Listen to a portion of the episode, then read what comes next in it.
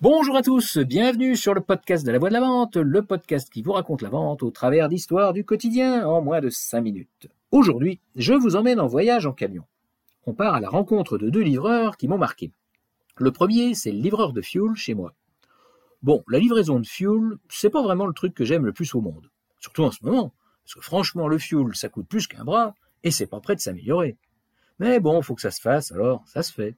En revanche, le gars qui nous livre, je l'adore. Il a toujours la banane, il est souriant, il est super sympa, il est arrangeant, et quand il te dit qu'il passe en fin de matinée, eh ben je te le donne en mille. Tu sais ce qui se passe? Il te livre en fin de matinée. Ce gars-là, c'est le meilleur commercial de sa boîte.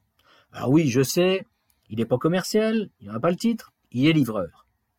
N'empêche, c'est un super ambassadeur pour sa boîte, et je ne suis pas sûr que sa boîte s'en rende vraiment compte.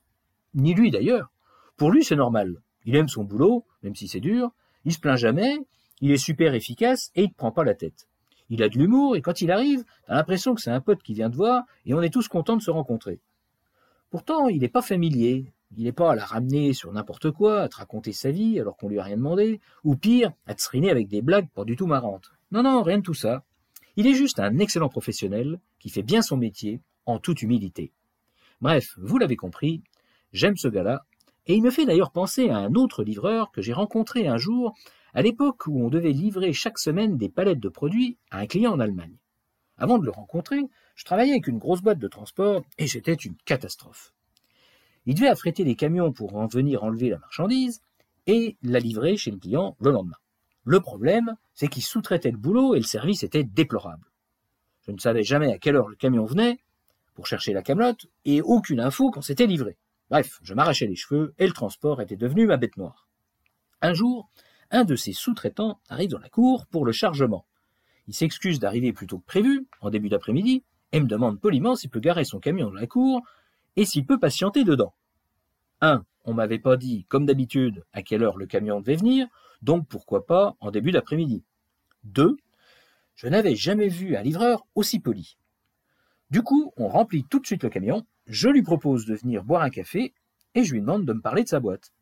Alors c'était pas un as de l'expression orale, mais il parlait avec le cœur.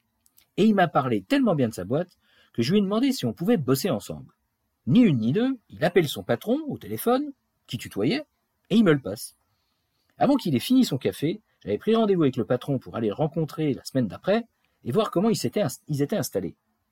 On a bossé avec eux pendant dix ans, tout le temps où on a livré ce client. Alors qu'est-ce qu'elles nous racontent, ces deux histoires?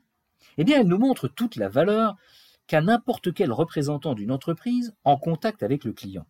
La relation client-fournisseur, ce n'est pas que l'apanage du commercial.